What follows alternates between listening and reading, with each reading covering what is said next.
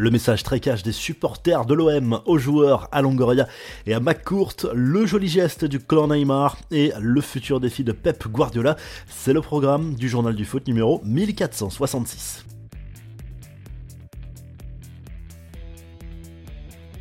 L'OM retrouve un peu le sourire, le club olympien s'est qualifié pour les huitièmes de finale de la Ligue Europa jeudi soir en dominant le Shakhtar Donetsk 3 buts 1 au stade Vélodrome.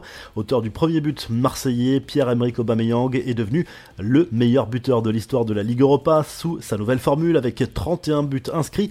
Il devance désormais Radamel Falcao, le Suédois Larsson et le Néerlandais Huntelaar sont encore devant si l'on prend en compte la coupe de l'UEFA.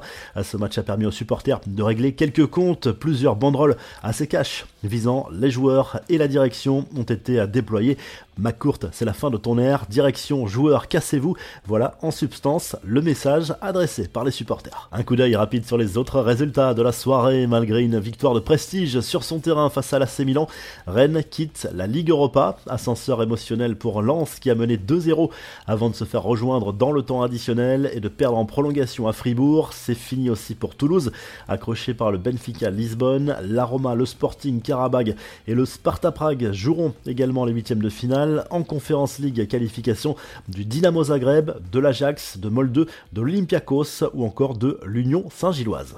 Les infos en bref, le transfert de Neymar passé au crible, selon Le Monde et l'AFP, le siège du Paris Saint-Germain a bien été perquisitionné dans le cadre de l'enquête portant sur des soupçons de faveur fiscale accordées au club parisien lors du transfert du Brésilien en 2017. Neymar qui lui n'oublie pas ses amis, selon UOL, le clan de l'attaquant d'Alilal a aidé financièrement Dani Alves à payer les 150 000 euros qu'il doit à la jeune femme qu'il accusait de faits très graves depuis une soirée en discothèque à Barcelone en décembre 2022. Très concrètement, cela a permis d'éviter une peine plus longue à son ancien coéquipier du Barça et du PSG.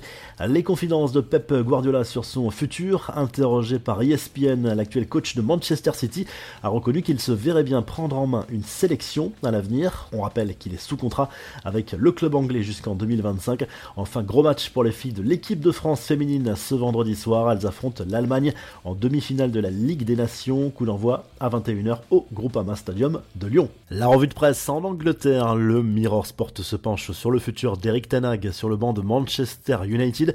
Pour continuer son bail à Old Trafford, le coach néerlandais connaît la condition. Il devra qualifier l'équipe pour la prochaine Ligue des Champions. Et en Italie, la Gazette dello Sport revient sur les matchs des clubs italiens en Coupe d'Europe disputés jeudi. L'AC Milan jouera bien les huitièmes de finale de la Ligue Europa, tout comme la Roma, vainqueur au tir au but contre le Feyenoord Rotterdam. Si le journal du foot vous a plu, n'oubliez pas de liker et de vous abonner et on se retrouve rapidement pour un nouveau journal du foot.